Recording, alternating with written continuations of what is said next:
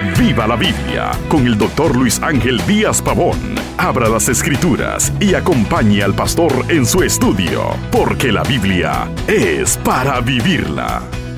Saludos queridos hermanos y gracias por acompañarme un día más en esta experiencia devocional. Hoy continuaremos nuestras reflexiones en la primera carta de Pablo a los Corintios. Comenzamos el estudio del capítulo 2. Este capítulo lo dividiremos en tres partes. La primera parte, los versículos del 1 al 8 los dos enfoques en el mensaje del apóstol Pablo. El primer enfoque, el Evangelio. Mire el versículo 2 como dice, pues me propuse no saber entre vosotros cosa alguna, sino a Jesucristo y a este crucificado. Pablo predicó con temor y respeto, sin buscar impresionar con palabras, para que la fe fuera en Cristo y no en hombres.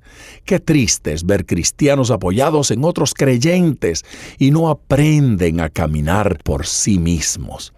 La segunda parte es el misterio. Sin embargo, dice el versículo 6, hablamos sabiduría entre los que han alcanzado madurez, y sabiduría no de este siglo, ni de los príncipes de este siglo que perecen Además del Evangelio, Pablo enseña una profunda sabiduría de Dios a los maduros. En la iglesia local debe ocurrir de la misma manera. Un misterio es un secreto de familia, eh, no es para los extraños. El misterio enseñado fue el programa de Dios para la edad presente, que judío y gentil son un solo cuerpo y que ese cuerpo es la iglesia Qué poderosa es la iglesia del Señor. Bueno, la segunda parte la miramos de los versículos 9 al versículo 13, los dos espíritus en el mundo de hoy.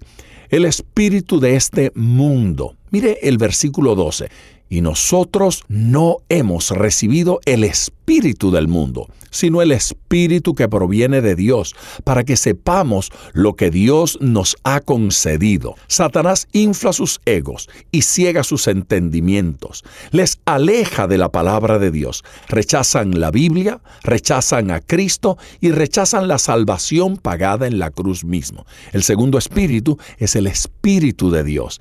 Aquí ocurre una cita de Isaías 64.4 y afirma que Dios ha preparado cosas maravillosas para sus hijos aquí y ahora. Usted es un hijo de Dios para usted. Mire cómo lo describe.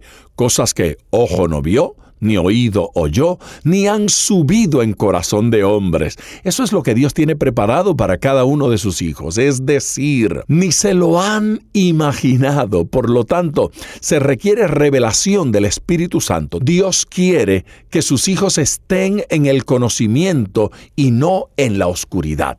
La tercera parte, allí hablamos de las dos clases de personas en el mundo de hoy, los versículos 14 al 16. El hombre natural es el primer tipo de hombre. Este es el inconverso, el que aún no ha conocido a Jesús como su Señor y Salvador. A los tales, las cosas del Espíritu le parecen locura. Esto distingue al hombre natural. Piensa que el creyente está loco, no comprende el mundo de la fe. El segundo hombre es el hombre espiritual. Este es el creyente controlado por el Espíritu de Dios. Es capaz de juzgar y no ser juzgado.